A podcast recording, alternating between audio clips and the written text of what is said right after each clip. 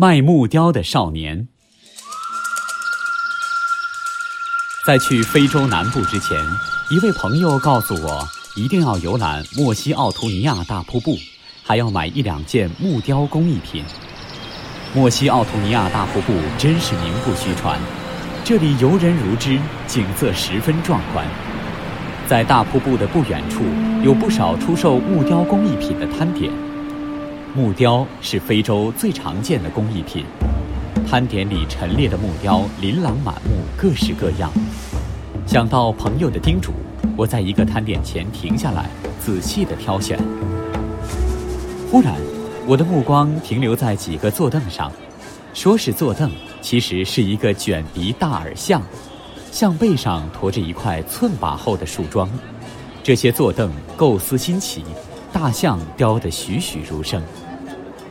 买一个吧。坐凳的主人是个十五六岁、五官端正的黑人少年。我捧着象墩仔细观赏，爱不释手。正要掏钱购买的时候，我却犹豫了。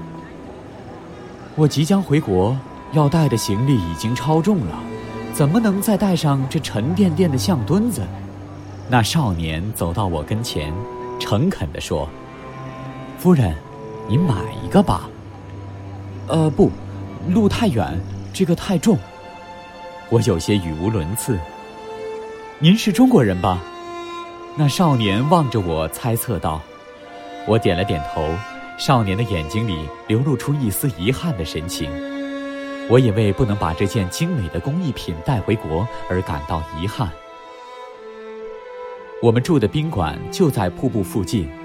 晚饭后，我们到宾馆外的小树林里，一边散步一边聊天。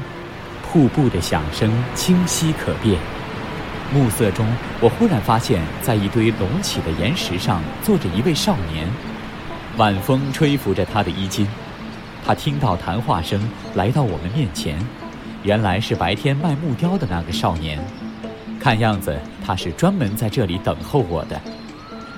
这个小可以带上飞机。少年将一件沉甸甸的东西送到我手里。啊，原来是一个木雕小象墩，和白天见到的一模一样，却只有拳头大小。太好了！我高兴地喊起来，掏出钱包就要付钱。少年连连摆手，用不太标准的中国话说：“不，不要钱。中国人是我们的朋友，我们是朋友。”我感动极了，连声说：“我们是朋友。”他笑了，露出了两排洁白的牙齿。更多课文。请关注微信公众号“中国之声”。